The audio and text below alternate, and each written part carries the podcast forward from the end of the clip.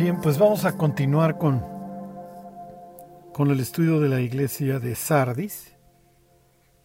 Conforme nos vamos aproximando a, a la iglesia de, de, Filadelfia y obviamente de la Odisea, empezamos a ver cada vez más claramente los rasgos de, de la apostasía.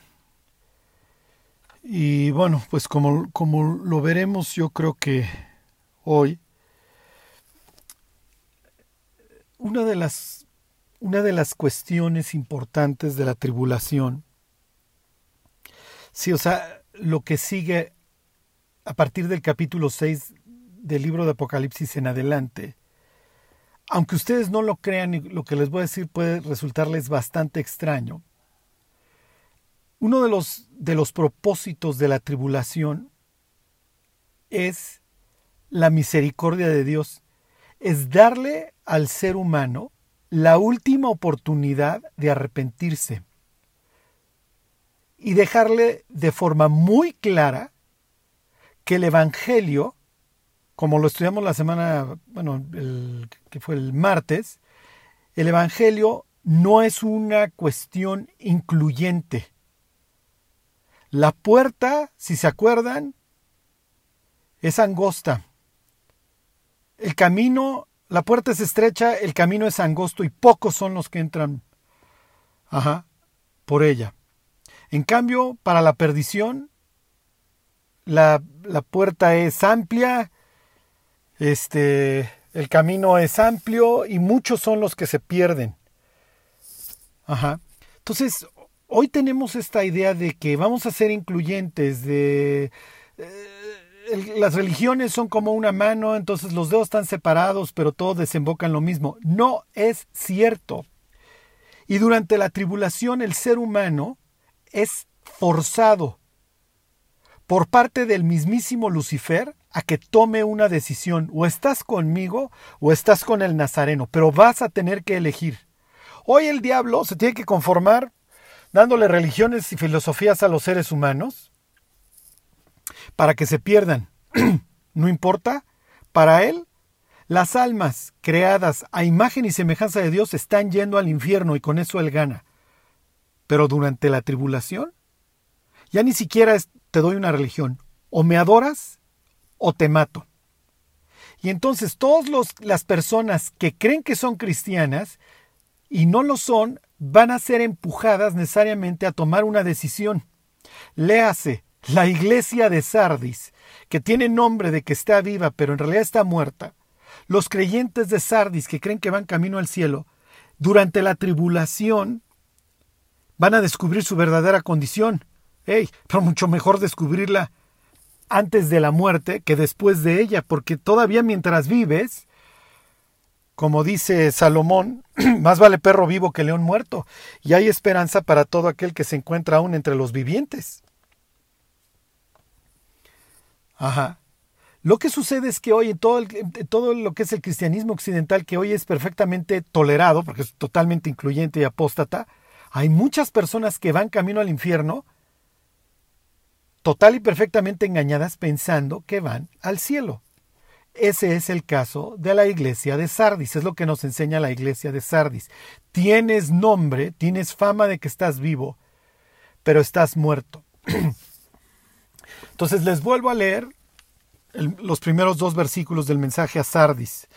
Dice Jesús, escribe al ángel de la iglesia en Sardis, el que tiene los siete espíritus de Dios y las siete estrellas, dice esto, ¿ok? Entonces arranca con la mención al Espíritu Santo. La persona que tiene el Espíritu Santo es hija de Dios. La persona que carece del Espíritu Santo no es hijo de Dios. Y a veces pensamos que, que, Dios ve a la humanidad en católicos, judíos, budistas, ateos, testigos de Jehová. No. Dios ve a la humanidad en dos. El que cree en el Hijo de Dios tiene la vida. El que no tiene el, el que rehúsa creer en el Hijo de Dios no verá la vida, sino que la ira de Dios está sobre él. Ajá, imagínate a, la muchacha llegando con su papá y diciéndole que cree que está medio embarazada. O estás o no estás. tan tan. O eres hijo de Dios o no lo eres. Sí, pero hoy traemos todo, toda esta propaganda, todo esto en nuestro cerebro. ¿Sí? Entonces, Dios no. El que tiene el Hijo de Dios tiene la vida, el que no tiene el Hijo de Dios no tiene la vida, es lo que dice Primera de Juan. El que les dije hace rato es primera, este, el Evangelio de Juan capítulo 3 versículo 36.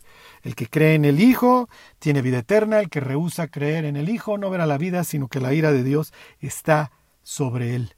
Tan tan, no hay más. Ok. Le dice, yo conozco tus obras, que tienes nombre de que vives y estás muerto. Y luego viene, en donde nos quedamos el martes, sé vigilante y afirma las otras cosas que están por morir, porque no he hallado tus obras perfectas delante de Dios. ¿Ok? No, e, esta iglesia no está creciendo. ¿Ok? Y sus obras están a medias. Y predicar un medio evangelio no sirve. Entonces, esta iglesia, a diferencia de lo que sucedió en Tiatira, que por lo menos crecía, ¿se acuerdan? Por lo menos Jesús le puede decir que sus obras postreras son más que las primeras. En este caso no. En este caso tienes una iglesia que está agonizando, que está muriendo. Al grado que más adelante en el mensaje prácticamente Jesús se dedica a hablar con las personas que no se han perdido, que no han apostatado, que todavía tienen sus ojos fijos en Cristo. Entonces, ¿qué sucede en una iglesia cuyos integrantes están muertos? Obviamente no hay madurez. Las personas se dedican a practicar una religión.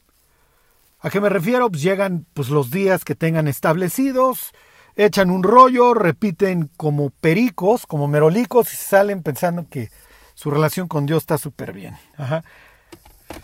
Este, entonces no hay madurez, pues, obviamente, la vida de los creyentes, bueno, la vida de las personas no cambia, no, no hay cambios, o sea, el léxico es el mismo, la, la cosmovisión es exactamente la misma. Y no, obviamente no hay un contraste con el mundo, ¿sí? Además las personas piensan, pues, ¿por qué habría que, existir? O sea, ¿por qué habría que haberlo? ¿Por qué habría de, tener lugar esto?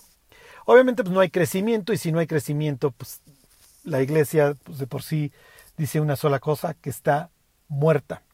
Acuérdense que el Hijo de Dios, el creyente, establece una relación con Dios que es dinámica. ¿A qué me refiero? No, no, no es estática. Está en constante movimiento, está creciendo. Piensen en Filipenses capítulo 1. Pablo le escribe a la iglesia en Filipos y les dice, estoy persuadido, estoy convencido, estoy seguro, estoy cierto de esto, que el que comenzó en ustedes la buena obra, la perfeccionará hasta el día de Jesucristo. La vida del cristiano implica crecimiento. Y miren, desgraciadamente hoy hay muchos sitios, y piensen en el primer mundo, en donde muchas personas quieren crecer, quisieran crecer, pero no ven cómo. Y los sitios a donde acuden, simplemente se les repite lo mismo, un rollo emocional, este, mundano, todos los domingos, tal vez haya cierta emoción, tal vez una que otra lágrima, risas, ajá, porque ya tienes un cuate que te entretiene allá enfrente, no que te enseña y te exhorta. Pero no, pero falta, ¿por qué no estoy creciendo? ¿Por qué no crece en ese caso el cristiano? Porque no está encontrando el propósito por el cual Dios lo encontró. Y esa es la idea pensando en el fin, que esto ya no le queda mucho, y digo, imagínense, todavía no empieza la tribulación, miren cómo está el mundo, se parece desierto, ya cada persona que no trae un tapabocas es aparentemente un arma biológica en potencia, ya vivimos con terror, y esto todavía ni empieza. Ajá. Y entonces pensaba yo hoy en el fin y oraba y y le decía, y le decía yo a Dios, ha sido un privilegio caminar contigo, ha sido un privilegio de forma como Dios lo quiera evaluar, servirlo, ¿sí? y haber cumplido con el encargo. Nada más, nada menos. Entonces, esa es la idea, que los creyentes encuentren cuál es el propósito por el cual Dios los alcanzó. Y para eso necesitamos que nos enseñen, estamos a aprender, aprender la Biblia, aprender a, a caminar con Dios, a tener una cosmovisión bíblica. Sí, y desgraciadamente eso en Sardis, obviamente en Sardis, no se va a encontrar. Sí. Piensen en el libro de los Proverbios, capítulo 4. El camino del justo es como la luz de la mañana. ¿Sí? La senda del justo es como la luz de la aurora, que va en aumento hasta que el día es perfecto. La vida del creyente empieza con una luz muy tenue y, y, va creciendo y va creciendo y Dios va ganando terreno en nuestras vidas hasta que finalmente llega nuestro encuentro con Él. ¿En esta vida llegaremos algún día a ser perfectos? Para nada. Quisiéramos, quisiéramos pero tenemos que ser mejores que el día de ayer. Tenemos que conocer a Dios cada día más. Esa es la idea. El martes, cuando les hablaba yo de los frutos, ¿qué frutos debo de buscar en una persona para saber si, si es cristiana, si realmente volvió a nacer?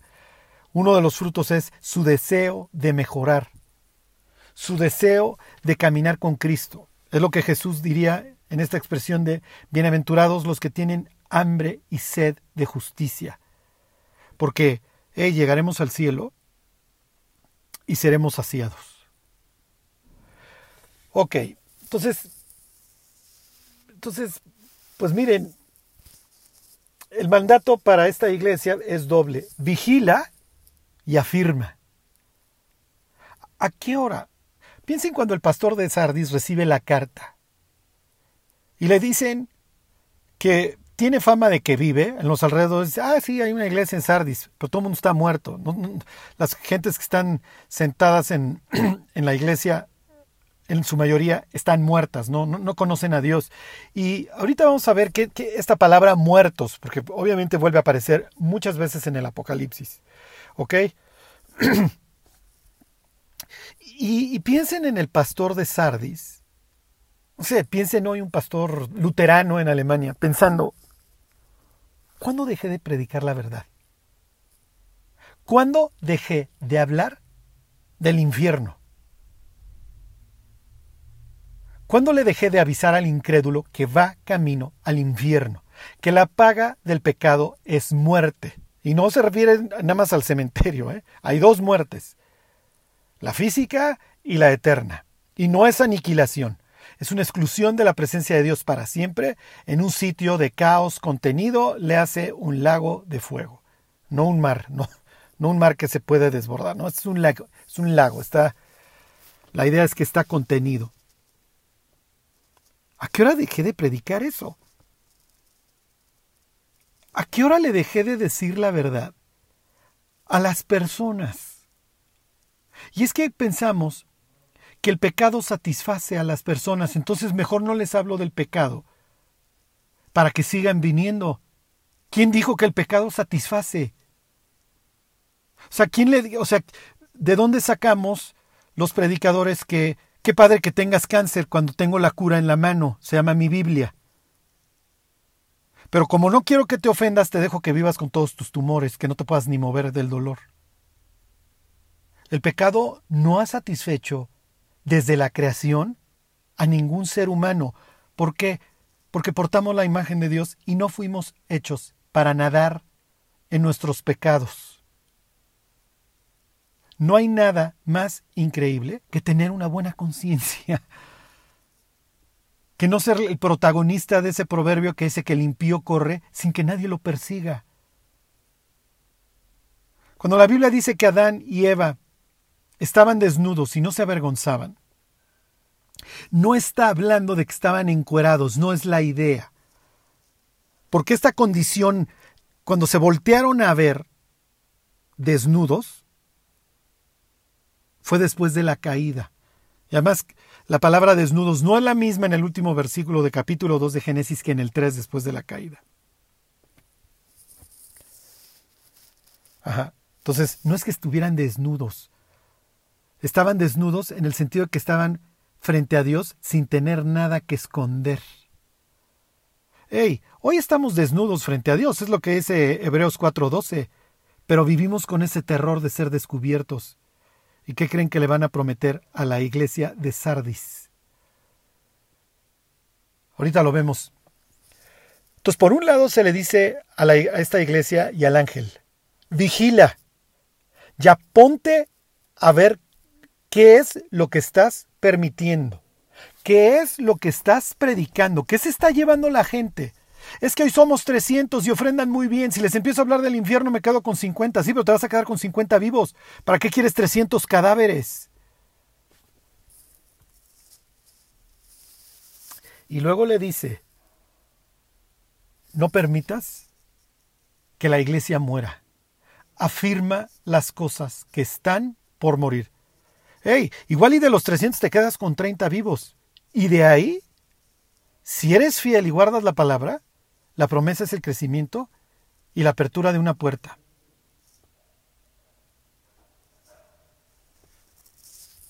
Entonces, ni modo. ¿A qué hora dejaron de predicar el Evangelio? ¿Cuándo empezaron a tener comunión con el mundo los cristianos de, de Sardis? ¿Cuándo se dejó de hablar de la salvación, de que Jesús es el único camino? De que no somos del mundo, de que el mundo está podrido, de que el mundo está mal, de que tenemos una cosmovisión total y perfectamente distinta. Piensa la mente griega contra la mente bíblica. Si tuvieron la oportunidad de verlo, y si no, búsquenlo en Google, como les decía Sardis, vean lo que era el gimnasio. Es una edificación, es una edificación preciosa. Es un edificio imponente, digo, hasta para la época. Bueno, pues resulta que ahí los jóvenes llevaban a cabo sus deportes y su estudio de filosofía y todo, meterse puro mundo griego. Pero muchas de las clases eran desnudos. ¿Por qué? Porque el fin, perdón, porque el ser humano es la medida de todas las cosas. ¿Qué piensa la Biblia? ¿Cuál es nuestra cosmovisión? No, la medida de todas las cosas es Dios. ¿Quién establece qué está bien y qué está mal? ¿La polis? ¿El gobernador provincial romano? ¿El senado romano? ¿Los grupos populares que votaban, los demos? ¿O Dios?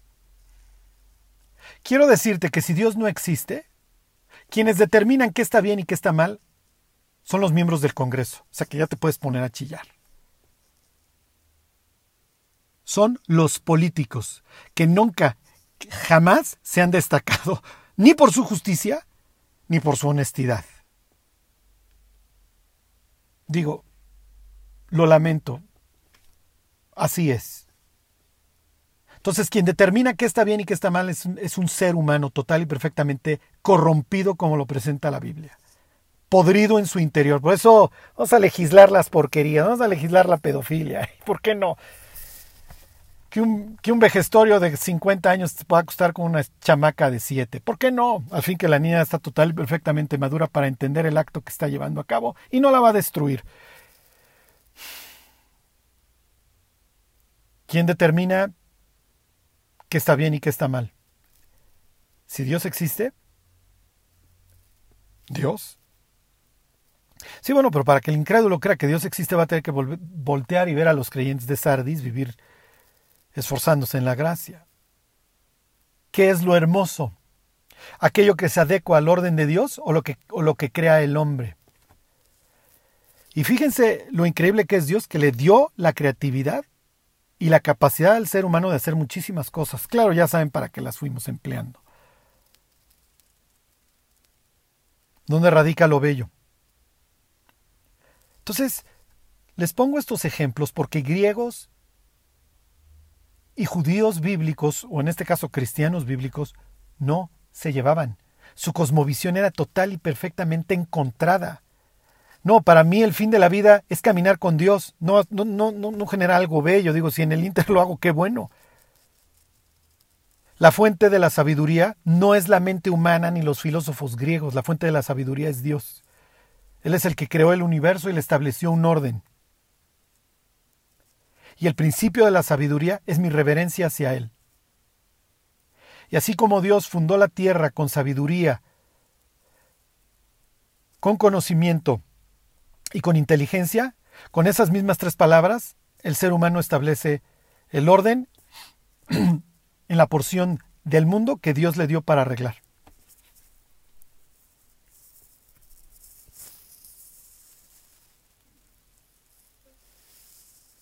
Luego le dice, versículo 3, a esta iglesia en Sardis, acuérdate pues de lo que has recibido y oído, guárdalo y arrepiéntete, pues si no velas vendré sobre ti como ladrón, y no sabrás ahora, perdón, a qué hora vendré sobre ti.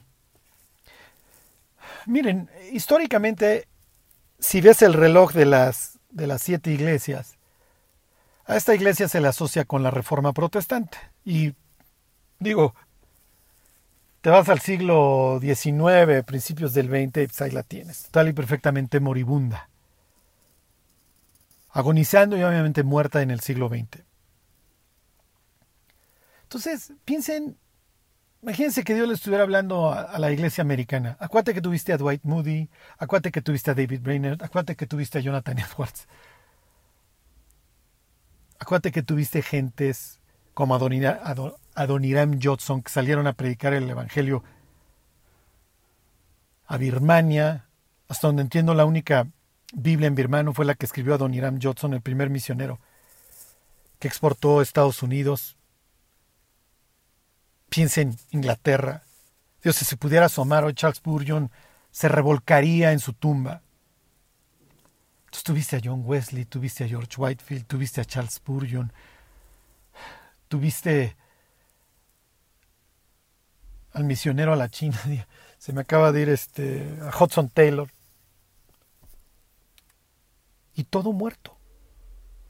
Platicaba yo un día con un inglés y le decía, ¿alguna vez escuchaste de Charles Spurgeon? Obviamente me volteó a ver como si le hubiera yo preguntado por un jugador de la tercera división en México. Hombres que literalmente cambiaron su época. Pero bueno, ya veremos acerca de estos hombres en la iglesia Filadelfia. Entonces, el mandato es acuérdate de todo lo que has recibido. Tuviste a Pablo ahí predicando dos años a unos kilómetros. Por ahí anduvo Timoteo, aparentemente por ahí anduvo Juan, Policarpio. O sea, todo, todo, Sardis, lo que tuviste. Y entonces, acuérdate de lo que recibiste y oíste porque recibiste mucho. Vuélvelo a guardar y arrepiéntete. Reconoce, reconoce que has preferido muchas cosas antes que predicar la palabra.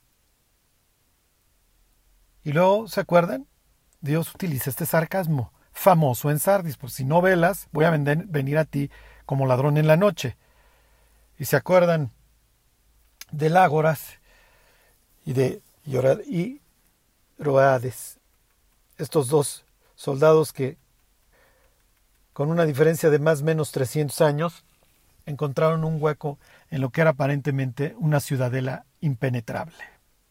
Y dos veces Sardis cayó en la noche y no se enteraron a qué hora ya tenían el cuchillo puesto en la garganta los reyes.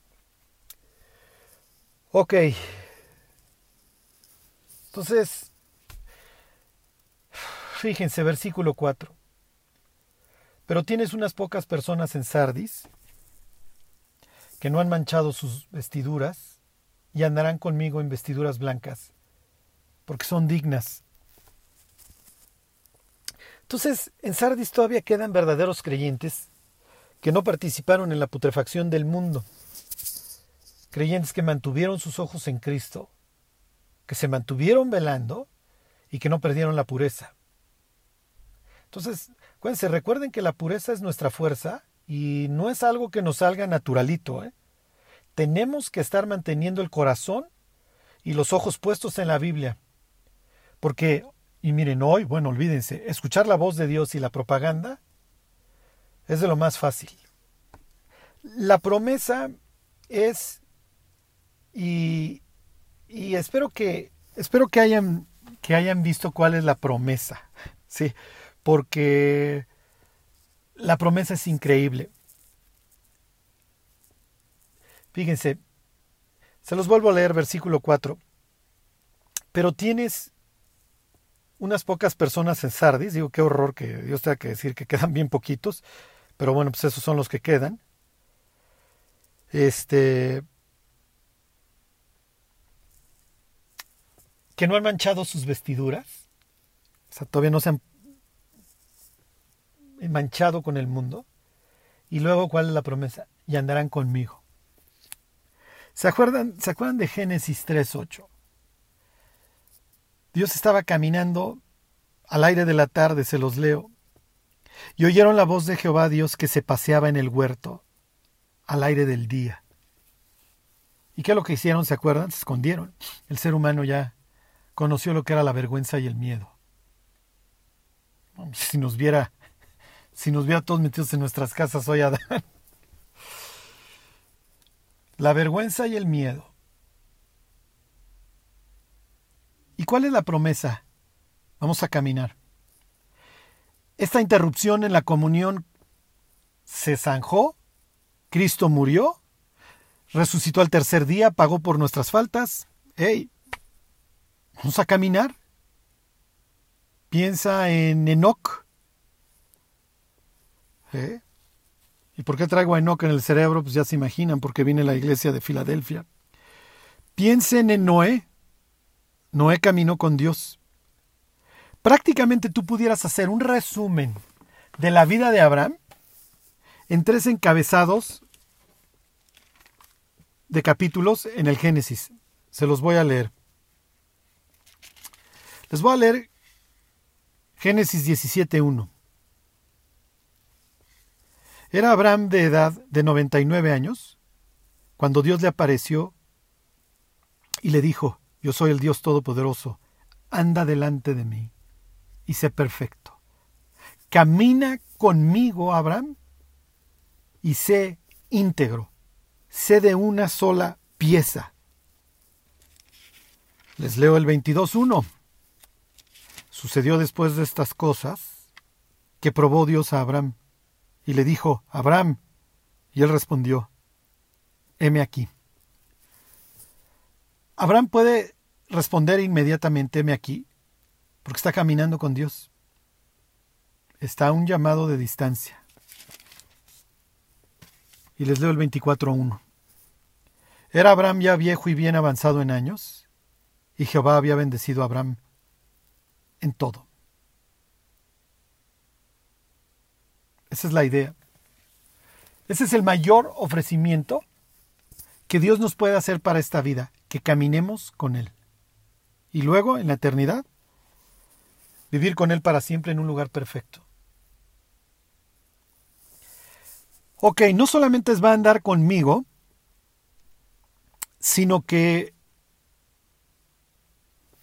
lo voy a, va a andar vestido conmigo sin nada que esconder, lo voy a vestir, voy a tapar su vergüenza. ¿Sí? Cuando el hombre cayó, lo primero que Dios hizo fue vestirlo. ¿Sí? Se los leo. Dice Génesis 3, versículo, si mal no recuerdo, 21. Dice, y Jehová Dios hizo al hombre y a su mujer túnicas de pieles y los vistió. Las ridiculeces estas de higuera, las hojas de higuera no iban a servir de nada. ¿Te imaginas a Adán y a Eva viendo por primera vez la muerte?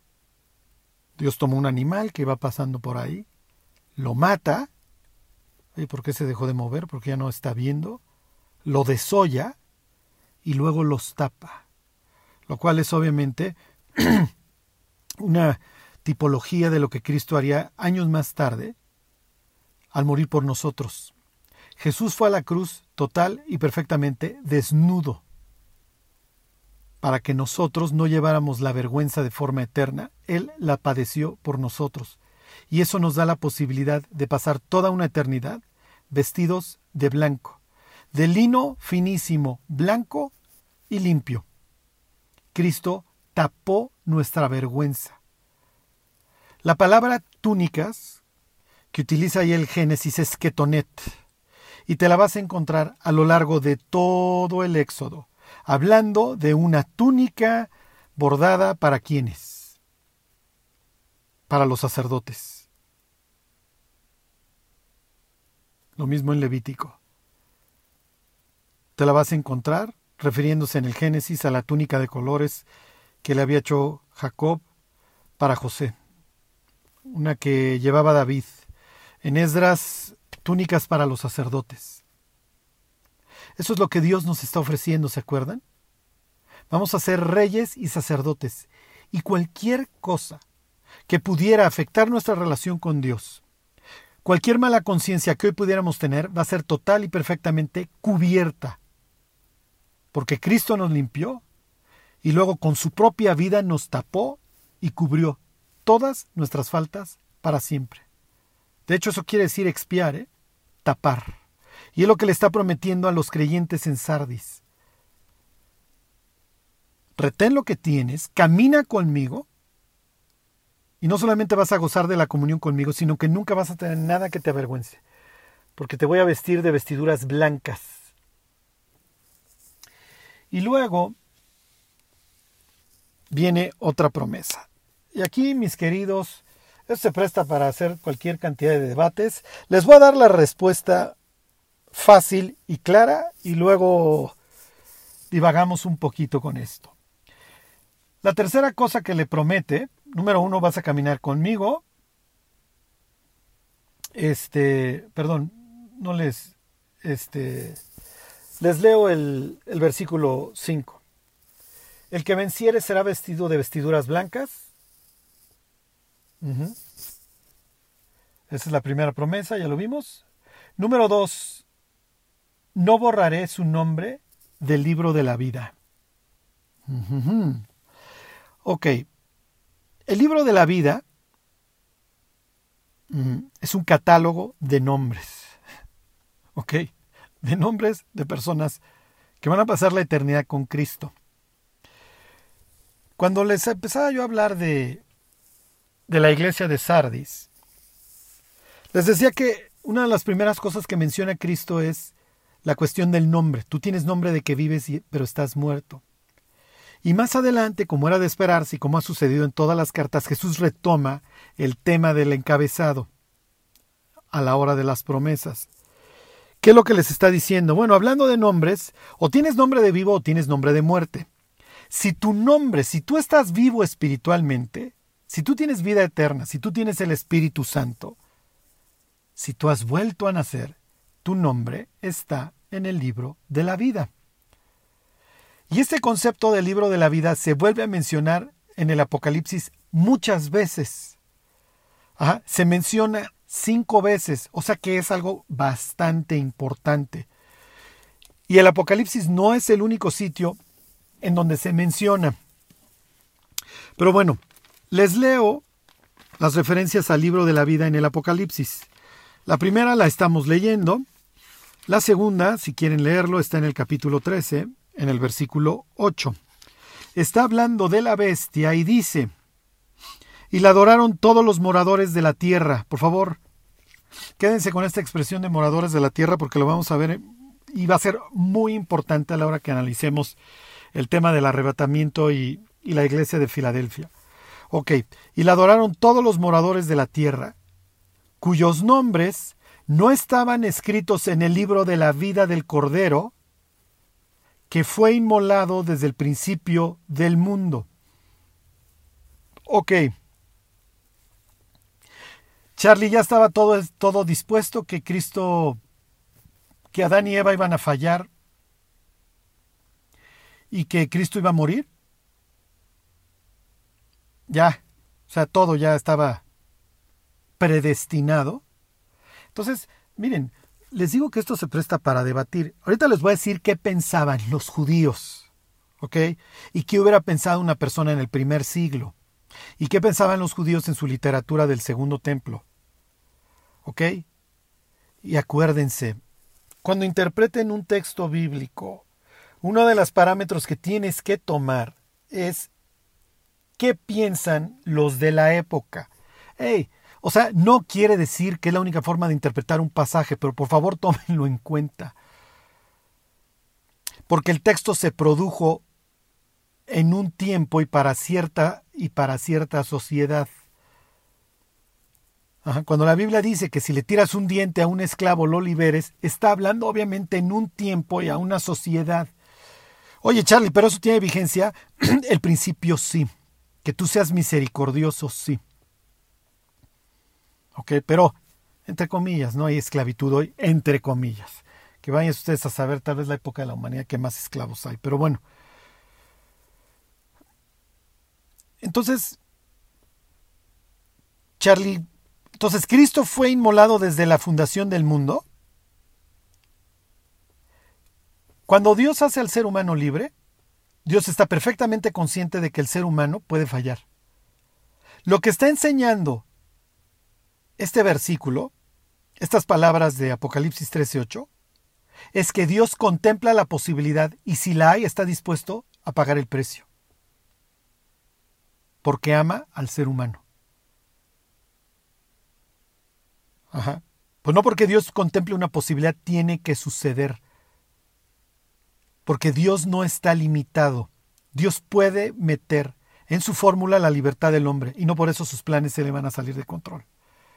Ahorita se va a poner más, ahorita se pone más difícil. ¿eh? Me voy a Apocalipsis 17, 8.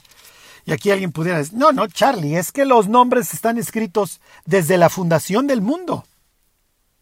Fíjense, 17, 8. La bestia que has visto era y no es y está para subir del abismo. Uy, dejen que lleguemos si es que llegamos hasta allá, ¿eh? Pero eso no es el tema de hoy. E ir a perdición. Y los moradores de la tierra ¿Ya se memorizaron esta expresión? ¿Cómo llama Dios a los humanos durante la tribulación? ¿A los incrédulos? Ok, porque es muy importante para cuestión del rapto. Dice, aquellos cuyos nombres no están escritos desde la fundación del mundo en el libro de la vida, se asombrarán viendo a la bestia que era y no es y será. Es muy interesante esto de que era, no es y será. Y se acuerdan que Jesús es el que era, el que es y el que ha de venir el Todopoderoso. Pero bueno, no, no me meto en esto ahorita. Lo que quiero que observen es esta cuestión del libro de la vida, en donde están los nombres, dice, aquellos cuyos nombres no están escritos desde la fundación del mundo en el libro de la vida. Entonces los incrédulos pues nunca los inscribieron y entonces nunca se iban a poder salvar. Eso sería una discusión hoy bastante moderna, sobre todo entre los americanos.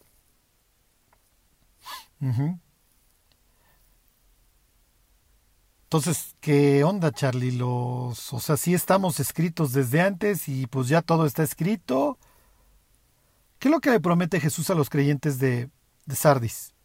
Digo, lo acabamos de leer. Si tú crees, si tú has vuelto a nacer, no voy a borrar tu nombre del libro de la vida. Es justo lo que hubieran pensado los judíos. ¿eh? Ahorita les enseño otros ejemplos. Váyanse al Éxodo capítulo 32, versículo 31. Moisés, si se acuerdan, este es el penoso pasaje del becerro de oro, y Moisés está intercediendo por, por su pueblo. Y es tal su, su deseo, la mansedumbre de este hombre, que le dice a Dios lo siguiente, Éxodo 32, 31. Entonces volvió Moisés a Jehová y dijo, Te ruego, pues este pueblo ha cometido un gran pecado porque se hicieron dioses de oro, que perdones ahora su pecado, y si no, raime ahora de tu libro que has escrito. ok, ¿qué está implicando Moisés? Lo mismo que acaba de decir Jesús en el mensaje a Sardis. Y respondió Jehová a Moisés, 32-33. Al que pecare contra mí, a ese raeré yo de mi libro. ¿Ok? ¿Cuál es la idea? Que efectivamente todos los nombres están escritos en ese libro desde la fundación del mundo. Porque no quiere ir al cielo, pues, no tiene que ir. Y tan fácil. Si no te arrepientes, tu nombre se borra. Salmo 69, versículo 27. Está pidiendo el salmista venganza y dice, pon maldad sobre su maldad y no entren en tu justicia, sean raídos del libro de los vivientes y no sean escrito y no sean escritos entre los justos.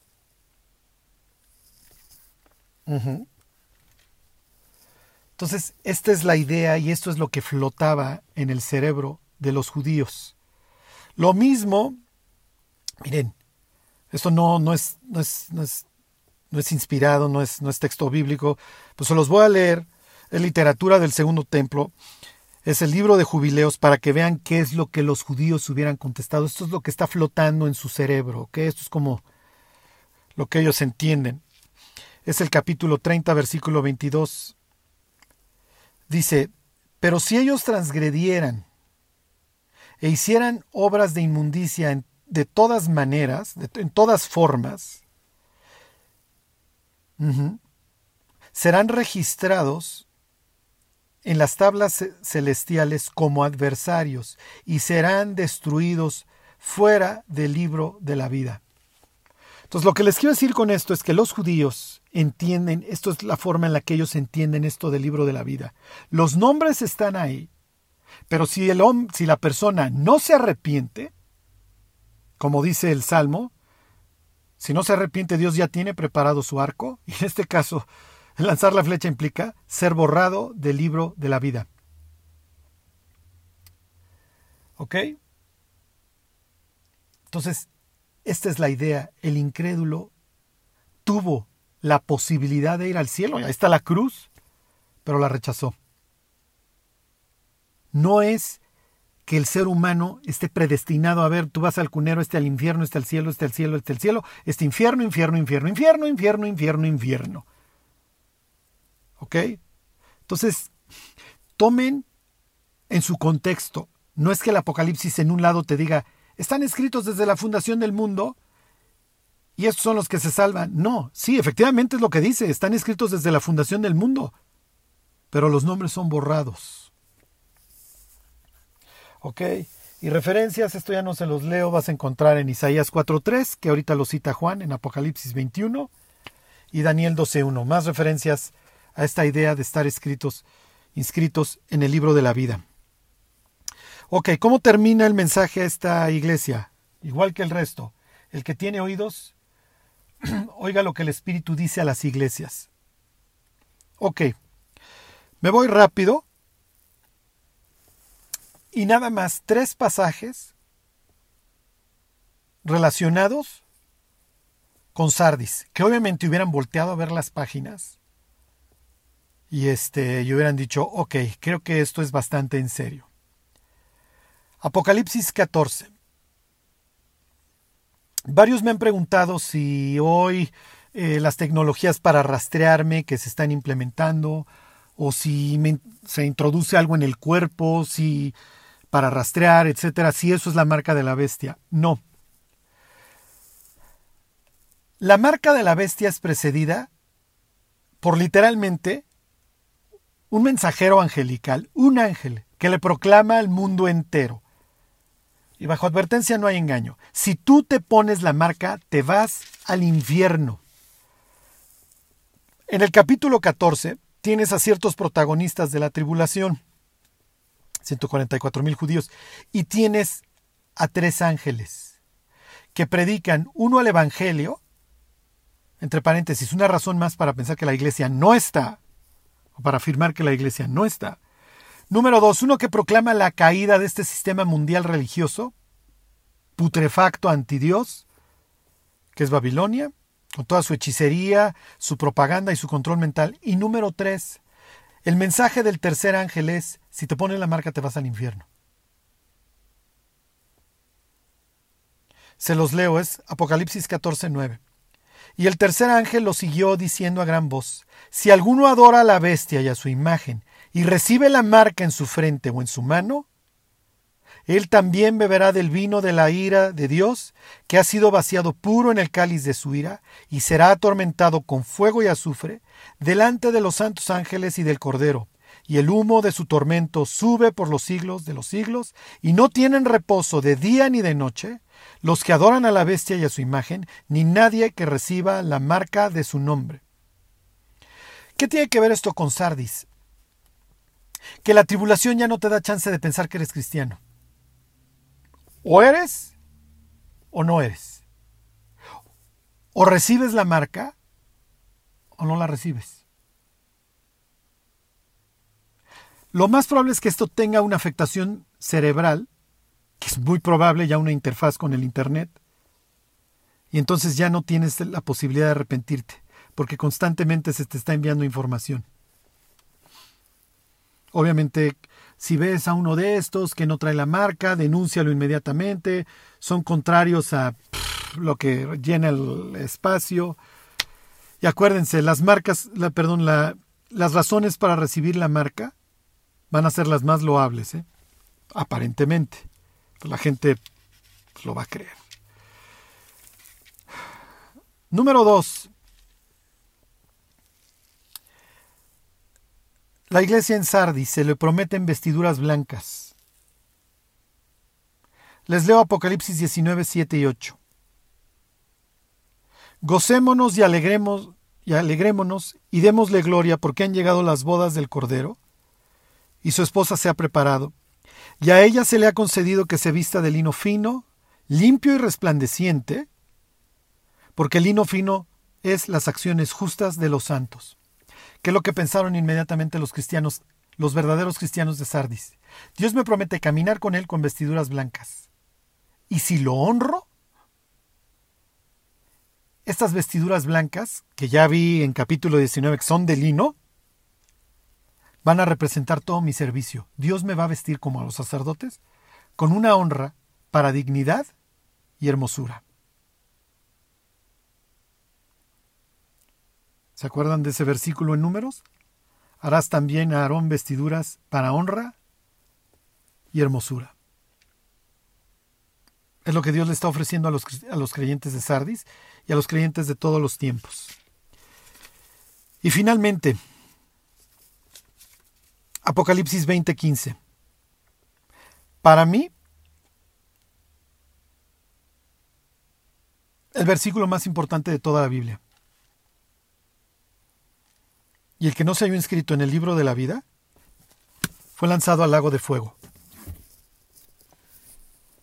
O sea que yo espero que cuando recibieron la iglesia, perdón, la carta en Sardis, el pastor se haya dedicado a predicar Apocalipsis 20, 15. Y fíjense cómo arranca esto del Apocalipsis 20:15. En el 20:12 dice, y vi a los muertos, grandes y pequeños, de pie ante Dios.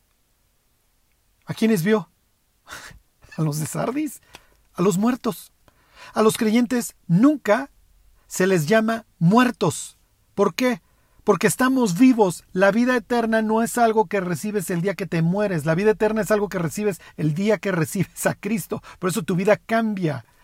Por eso nuestra vida cambia, porque vivimos. Claro, vivimos dentro de un cuerpo podrido, pero vivos. De cierto, de cierto os digo, dice Jesús, que el que oye mi palabra y crea al que me envió, no vendrá condenación, mas ha pasado de muerte a vida. Efesios 2.1 y Él os dio vida. Claro, por eso ya cuando decimos las groserías nos duele. Cuando pecamos nos duele porque estamos vivos. Por eso ya tenemos misericordia del de al lado porque ya sentimos, antes no. Por eso podemos amar a las personas porque ya estamos vivos. Por eso nos duele ver cuando los niños son ultrajados porque estamos vivos. Por eso queremos que Cristo regrese porque estamos vivos y estamos hartos de este mundo de muerte, de este mundo que ha rechazado, como Jezabel, ¿se acuerdan? Todo lo que implica la sabiduría representada una mujer prudente. Y como dice la sabiduría, todos los que me aborrecen aman la muerte.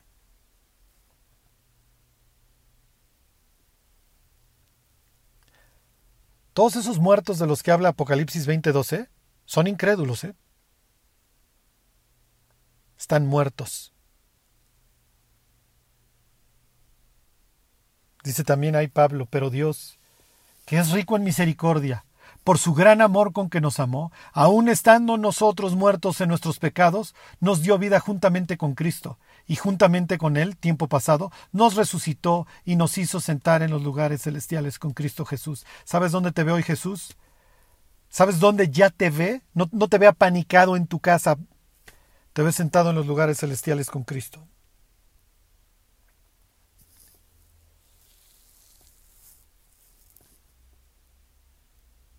¿Qué habrá hecho? ¿Qué habrá hecho el pastor de Sardis cuando cerró su carta? Si yo hubiera sido el pastor de Sardis, los siguientes 20 domingos, predicación de Apocalipsis 20, 12 al 15, y a ver cómo le hago para mantenerlos entretenidos. Pero les restrego en la cara que algún día los libros van a ser abiertos de cada persona que no se arrepintió. ¿Te imaginas la vergüenza? Cada aspecto de la biografía de cada ser humano sea analizado, cada grosería, cada mal pensamiento, cada mentira. Charlie, nosotros vamos a ese juicio, ¿no? También fuimos juzgados y también fuimos encontrados culpables. Culpables. En el Gólgota. El Hijo de Dios desnudo llevó nuestra vergüenza y nuestras faltas. Nosotros estaremos presentes en ese juicio, vestidos de vestiduras blancas. Nunca más a nuestro pensamiento va a venir ni el miedo ni la vergüenza. Para esos muertos, la última promesa que le hace Jesús a los creyentes de Sardis es, voy a confesar su nombre delante del Padre. ¿Se acuerdan de esas palabras? Mateo 10:32, a cualquiera pues que me confiese delante de los hombres. Yo también le confesaré delante de, de mi Padre que está en los cielos. Hoy muchos predicadores ya no quieren afirmar a Cristo. Ya no quieren confesar que Jesús es el único nombre bajo el cielo dado a los hombres. Ya no quieren decir que Jesús vino a salvarnos no de una vida fea, sino del infierno.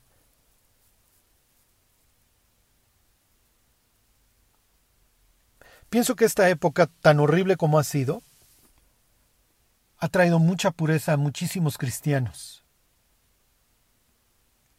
No se ve que nos quede mucho tiempo, honestamente, en este planeta, en este mundo, pero lo que queda Confesemos a Jesús. Y les repito, no se trata de salir a agarrar a bibliazos a las personas, pero sí decirles, Jesús es Dios y Jesús, y Jesús dio su vida por ti. No hay muchos dioses, hay un creador. Y ese sacrificó a su propio Hijo para purificarte de todos tus pecados. Que Dios los bendiga. Y se alegró el pueblo por haber contribuido voluntariamente, porque de todo corazón ofrecieron a Jehová. Primera de Crónicas 29:9. Si deseas ofrendar para nuestro trabajo misionero, te invitamos a que des clic en el enlace que estaremos dejando en la descripción de nuestras redes sociales. Ve y sé bendición. Gracias.